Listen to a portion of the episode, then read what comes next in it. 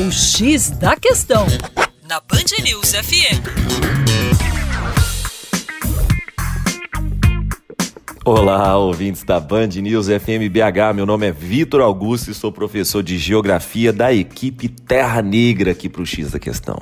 E hoje eu venho com o tema da Aquiles, a reforma trabalhista do governo Temer, que colocou o Brasil numa lista suja da Organização Internacional do Trabalho.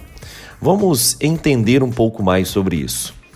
Essa lista suja da OIT, Organização Internacional do Trabalho, foi divulgada na centésima sétima Conferência Internacional do Trabalho. E, para as centrais sindicais, a inclusão confirma práticas antissindicais do governo e que ficaram muito graves com essa reforma. E nessa lista, juntamente com o Brasil, temos outros 23 países que cometem violações das convenções e recomendações desse mesmo órgão que faz parte da ONU.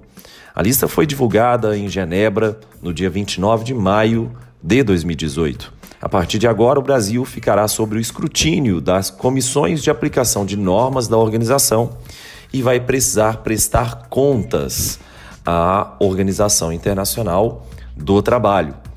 Essa lista inclui não apenas a situação em relação à terceirização do trabalho, como também as condições vinculadas ao trabalho infantil nas lavouras de cana-de-açúcar, preocupações da ONU em relação ao trabalho doméstico no Brasil e como também a situação dos trabalhadores que são acometidos pelo pó de amianto aqui em nosso país.